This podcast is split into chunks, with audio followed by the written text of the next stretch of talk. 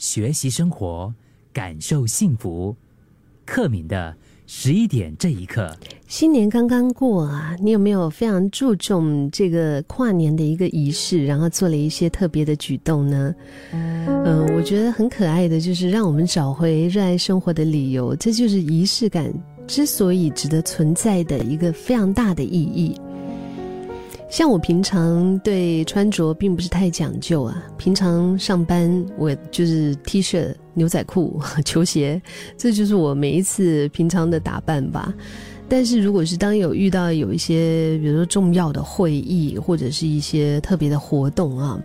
呃，可能你在出门之前就会嗯稍微修饰一下，就是比较不一样啊，嗯，或者是我知道哎今天有一个很重要的约会，我就会。喷一喷我特别爱的香水，其实这么做跟比如说工作报告好不好一点关系都没有，对不对？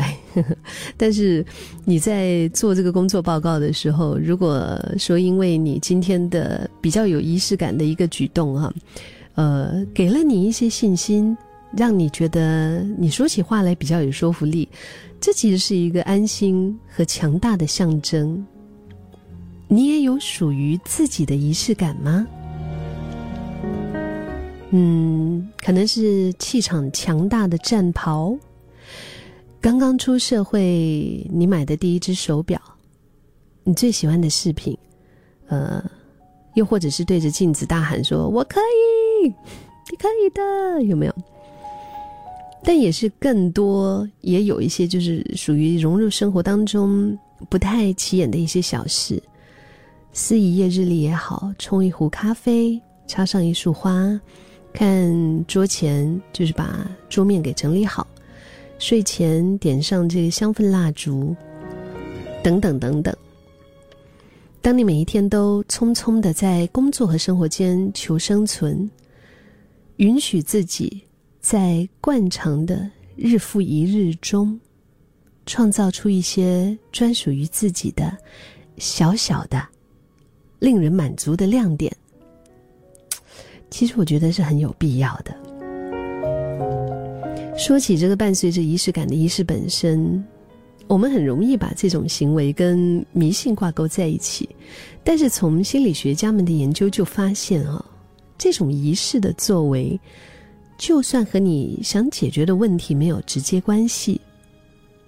即使是在旁人眼中很无聊，甚至看起来。就觉得，哎呦，你穿了这个就会运气比较好吗？你是不是有点迷信啊？但我觉得，只要你相信它有效，它就会有效。比如说，像有的运动员呐，他们每一次上场，他们永远要穿那一双他人生首场胜利时候穿的袜子。你有听过这样子的吗？对不对？有一些人去打牌，他们要穿红内裤，或者是团体活动的时候，大家围成一圈，就是一起喊加油、加油、加油，就是所谓的这种。自我精神喊话，啊，你，你不管是你要怎么样啊，然后睡前的一些，比如说祈祷，或者是前面提到的日常生活当中的各种小小的安排，我觉得这些都算呢。嗯，当面对压力和困难的时候，人对掌握情况的渴望就会提高，而当你在执行你已经设定好并且重复的仪式的步骤的时候。因为它非常单调，但也非常熟悉，而且你相信它有效，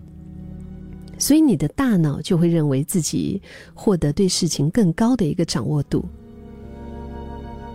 所以你在面对很大的压力啊、棘手的难题和完全没有任何仪式和自我对话的情况相比，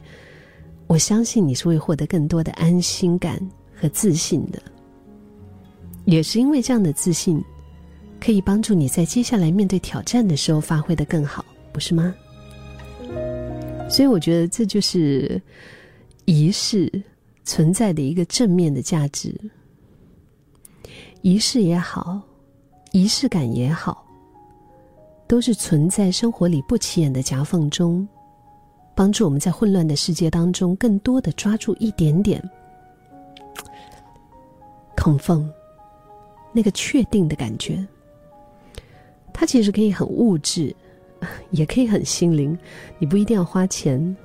不一定要很美、很高级、很花时间，但却是属于自己最特别的私有的时光。